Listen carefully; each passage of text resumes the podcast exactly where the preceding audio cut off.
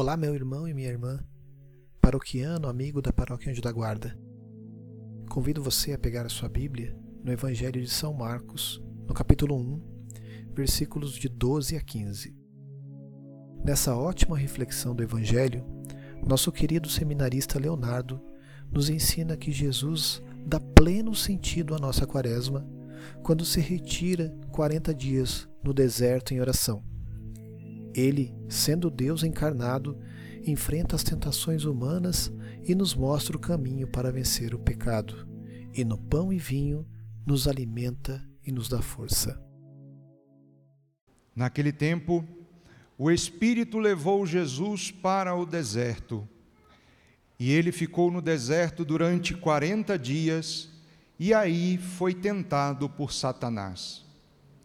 Vivia entre os animais selvagens, e os anjos o serviam.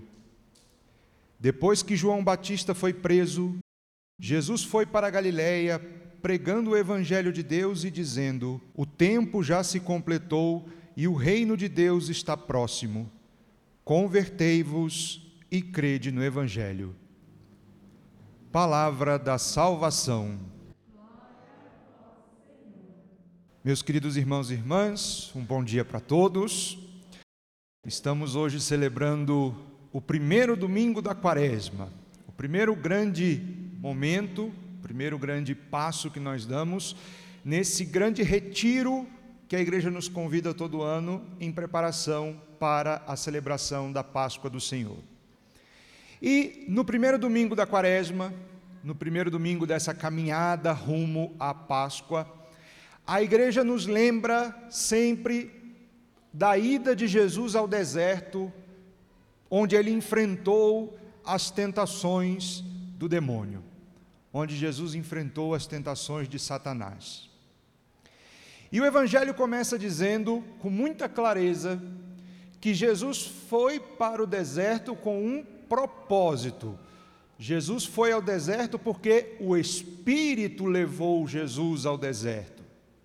Jesus não foi ao deserto porque estava sem nada para fazer falou, vou para o deserto. Não. O Espírito levou Jesus para o deserto. Havia um propósito na ida de Jesus para o deserto. Havia um propósito nos 40 dias que Jesus passou no deserto. E a igreja nos ensina, ao longo de toda a sua pregação, ao longo de toda a história da sua pregação, que o principal propósito da missão de Jesus e, portanto, de todos os seus atos, vamos guardar isso com muito carinho, é dar pleno sentido a todas as ações dos seres humanos ao longo da história. O que eu quero dizer é o seguinte: quando Jesus vai para o deserto e assume a postura de ficar lá 40 dias, numa postura de preparação, de oração, de meditação para começar a sua missão, para começar a sua pregação, ele assume como que para ele, como que sendo obra dele, todas aquelas preparações que a história da salvação, que a Bíblia nos mostra, atreladas a esse número de 40. Não é coincidência que o povo de Israel tenha ficado 40 anos peregrinando no deserto. Não é coincidência que no dilúvio, que nós ouvimos na primeira leitura, tenha chovido sobre a terra 40 dias e 40 noites para lavar o pecado da humanidade. Não é coincidência que Nínive, depois da pregação de Jonas, tenha feito 40 dias de penitência, que Elias tenha caminhado 40 dias até o Monte Horebe, etc, etc, etc.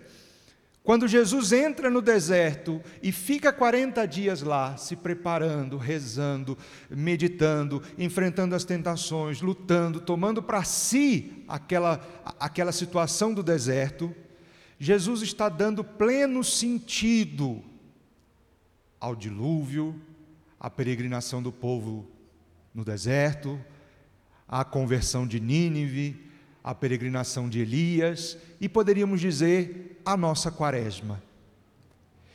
Nós aprendemos, e devemos sempre lembrar disso, que Jesus é o único mediador entre Deus e os homens. Tudo que a gente faz para Deus, inclusive as nossas obras quaresmais, nossa oração, a nossa penitência, a nossa caridade. Se fosse só pelas nossas forças, irmãos e irmãs, nada disso chegava no céu. Nada disso. Se fosse só pelas nossas forças, quem acha que se salva só pelas suas próprias forças, está bastante enganado. A gente não consegue. Quem é o mediador? Quem faz a ponte entre a nossa fraqueza e a onipotência de Deus? É Jesus Cristo. Tudo que a gente faz, se a gente faz em Cristo, se a gente faz por Cristo, a gente consegue alcançar o coração do Pai. Mas se a gente confiar só nas nossas forças, não chega lá. Então Jesus, quando assume para ele a ida ao deserto, quando assume para ele a preparação de 40 dias, em outras palavras, o que ele está fazendo é levar para Deus, como se fosse dele, todas essas obras de preparação que eu citei aqui. E trazendo mais para os nossos dias, a gente poderia dizer: Jesus levou para o Pai a nossa quaresma, os nossos 40 dias de preparação para a Páscoa. Essa é a primeira grande mensagem que eu gostaria que a gente guardasse nesse primeiro domingo da quaresma. Nós estamos caminhando 40 dias rumo à festa da Páscoa. Estamos nos preparando por 40 dias para celebrar a ressurreição do Senhor, mas não nos esqueçamos um minuto sequer, nós não caminhamos sozinhos. Jesus caminhou antes de nós a quaresma. Jesus percorreu antes de nós a quaresma. São 40 dias vividos com Ele porque Ele fez uma quaresma antes de nós, Ele se preparou antes de nós, Ele também viveu um retiro como o nosso, como o que estamos vivendo agora. E portanto, a quaresma verdadeiramente vivida será uma quaresma vivida junto de Jesus Cristo. Essa é a primeira grande mensagem. Jesus caminha conosco nessa quaresma. Jesus caminha com você nessa quaresma. Jesus caminha comigo nessa quaresma. 40 dias de caminhada com Ele. Não é 40 dias de caminhada de obras vazias, de obras feitas por vaidade, de obras feitas porque a igreja mandou. Não, é 40 dias de caminhada com Cristo, porque Cristo caminhou na nossa frente, Cristo nos precede no caminho da quaresma. Cristo também foi para o deserto e passou lá 40 dias, como nós estamos passando nesse tempo da quaresma. Essa é a primeira grande mensagem que eu queria que vocês guardassem no coração. Nós temos agora, nesse tempo, uma oportunidade muito forte de viver 40 dias de caminhada com Ele, com Jesus. E o que, é que Jesus encontra no deserto? O evangelista fala, marca, principalmente as tentações de Jesus. Que Jesus enfrentou as tentações de Satanás. E quem de nós não enfrenta tentação, hein? Quem de nós não tem tentação nessa vida? Pode ser uma tentação boba, de contar uma mentirinha aqui e acolá. Pode ser uma tentação mais séria, de passar alguém para trás, de difamar o outro, de tentar levar vantagem. Mas todos nós enfrentamos tentações. Todos nós enfrentamos tentações. E a lição que o Evangelho nos coloca hoje é muito significativa para nós. O nosso Deus, o Deus em que nós cremos, o Deus de Jesus Cristo, meus irmãos e irmãs, não é um Deus que assiste do alto do céu a nossa vida, os nossos desafios, as nossas lutas, e fica lá de cima olhando passivamente, vendo o que, que acontece, como se não fosse problema dele. Não. O Deus que se encarnou em Jesus Cristo é um Deus que enfrenta junto conosco os nossos desafios, inclusive as nossas tentações. E isso é, para dizer em outras palavras, misericórdia. O nosso Deus é um Deus de misericórdia. Eu vou tentar explicar melhor o que eu estou dizendo e vou usar para isso uma imagem que era muito comum na minha infância e acredito que para vocês também vai, vai ser vai ajudar a esclarecer o que eu quero dizer. Eu nasci no interior do Rio de Janeiro Então, na cidade onde eu morava não tinha mar. E aí no verão, acho que mais ou menos como acontece aqui também, no verão a família gostava de ir para a praia, passar lá um fim de semana na praia. Então a gente ia para casa de um amigo, de um conhecido e passava um fim de semana na praia. E eu era uma criança medrosa. Pense na criança mais medrosa que você conhece, era eu. Morria de medo de tudo, meu Deus do céu, era medroso e tinha medo até de molhar o pé na água, que aquela, aquela água do mar fazendo aquelas ondas violentas, aquilo me dava um medo. E a minha família e comprava boia de comprava boia de bichinho, comprava boia do jacaré, para falar, olha que legal boia do jacaré, Léo, vai lá com a boia do jacaré. E nem assim eu ia. E os meus pais ficavam preocupados que eu estava perdendo a oportunidade, porque eles sabiam onde eu morava não tinha praia, então tinha que ser ali naquela hora. Eu estava perdendo a oportunidade de aproveitar um momento bom, de aproveitar uma coisa legal da vida, por causa de um medo bobo. Eles tinham essa preocupação. Então, meu pai, como um pai misericordioso, o que, que ele fazia? Ele falava assim: do que, que você está com medo, Léo? Por que, que você não quer entrar? Falava, ah, eu estou com medo porque é, olha a violência dessas ondas, isso aí vai me derrubar quando eu entrar. Aí o que, que meu pai fazia? Ele entrava na minha frente, passava pela onda. Aí lá do outro lado da onda ele virava para mim e falava: Tá vendo? Eu não passei? Se eu passei, dá para você passar também. Ela falava, não, mas agora eu estou com medo de que vai ser muito fundo. Aí ele ia um pouquinho mais para frente, aí a água batia na cintura, eu falava, tá vendo? Ó, eu estou aqui no fundo, não é fundo, é, é raso, ainda dá pé, tá vendo? Vai dar pé para você também. E ele ia fazendo dessa maneira. Em outras palavras, ele ia enfrentando os meus medos por mim, na minha frente para que eu pudesse me inspirar nele, ver que ele enfrentou as coisas que eu tinha medo, e aí eu tivesse a coragem de ir enfrentar também. Isso é misericórdia. Isso é misericórdia. E essa é a misericórdia que Deus está mostrando também nesse evangelho de hoje. Jesus, que é Deus, e que, portanto, não tem necessidade alguma de passar pelas tentações que a gente passa, que são inerentes ao ser humano, vai para o deserto e no deserto enfrenta as tentações humanas. Enfrenta a condição humana na sua mais, eh, na sua mais dolorosa face, a tentação. E enfrenta a tentação justamente como um pai que está passando pelas ondas da água, passando pelas ondas do mar, para dizer para o filho: Olha, eu sei que é assustador, eu sei que parece assustador, mas eu estou enfrentando na sua frente, eu estou abrindo caminho para que você perceba que você também pode enfrentar, que você também pode passar, que você também pode vencer essas ondas, essas tentações, esses desafios, e você também pode encontrar uma vida mais feliz desse outro lado de cá, livre do pecado, livre da maldade, é isso que Jesus está fazendo conosco hoje no Evangelho.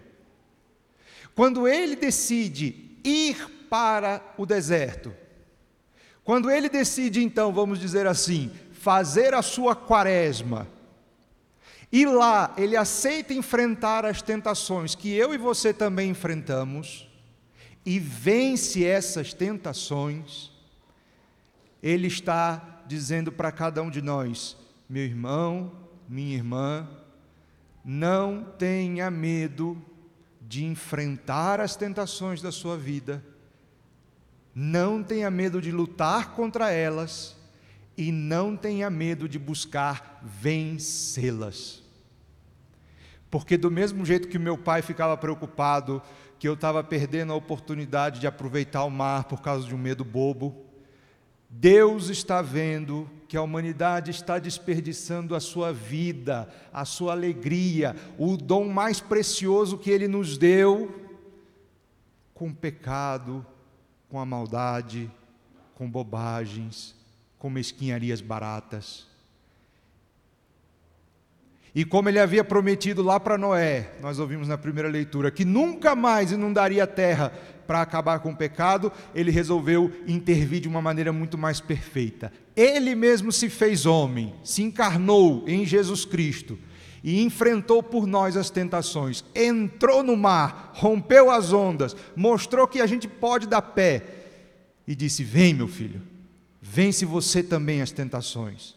Vence você também essa força que está te chamando para pecar o tempo inteiro, vence ela de uma vez por todas, se decida por vencer o pecado em você, se decida por ser santo, porque é aqui que você vai ser feliz, é aqui que você vai ser realizado. Meus queridos irmãos e irmãs, é absolutamente importante a gente perceber isso. Só foi depois de enfrentar as tentações, nos 40 dias de deserto, que Jesus foi para o povo e começou a dizer: o tempo se completou, o reino está próximo, convertei-vos e crede no Evangelho. Jesus não fala como alguém que conhece em teoria o universo do coração do homem. Jesus conhece as suas dificuldades, conhece as suas tentações, conhece os problemas que você passa, porque ele sentiu na própria carne esses problemas. A gente pode dizer que não há uma tentação humana que nos assole que não tenha assolado também a Cristo. E, no entanto, ele venceu todas para nos mostrar que a gente pode vencer também. Por isso, meus irmãos e irmãs, o convite que a igreja nos faz nessa quaresma não é um convite impossível, muito pelo contrário. O convite que a igreja nos faz nessa quaresma, de abandonar de vez o nosso pecado, de abandonar os pecados de estimação, de focar os olhos em Cristo, de focar os olhos em Deus e de buscar a santidade cada vez mais para ressuscitarmos com Ele no último dia, como celebraremos na Páscoa, é um convite possível. E quem nos prova essa possibilidade é o Cristo, porque Ele veio a esse mundo, sentiu na pele as tentações, sentiu na pele a dificuldade e venceu. E se você achar que está difícil para você mesmo, tem mais uma boa notícia. Daqui a pouco, daqui a alguns minutos, esse Jesus, que venceu as tentações, que entrou no mar na nossa frente, que mostrou que é possível, que teve força para vencer o demônio, vai estar disponível aqui, pronto para alimentar a sua alma pronto para se dar em alimento no corpo e sangue, nas espécies do pão e do vinho. E que esse alimento então seja a fonte da sua força para bem viver essa quaresma. Se em você está faltando forças para vencer as tentações e abandonar aquele pecado de estimação, faça disso hoje a sua oração durante a comunhão.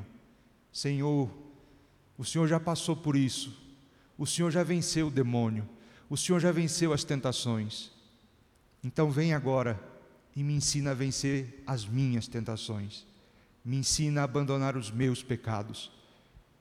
Me dá, Senhor, a força que o Senhor teve lá no deserto, para que nessa quaresma eu consiga definitivamente largar os meus pecados, vencer as minhas tentações e dizer uma vez mais sim a Deus, sim à santidade.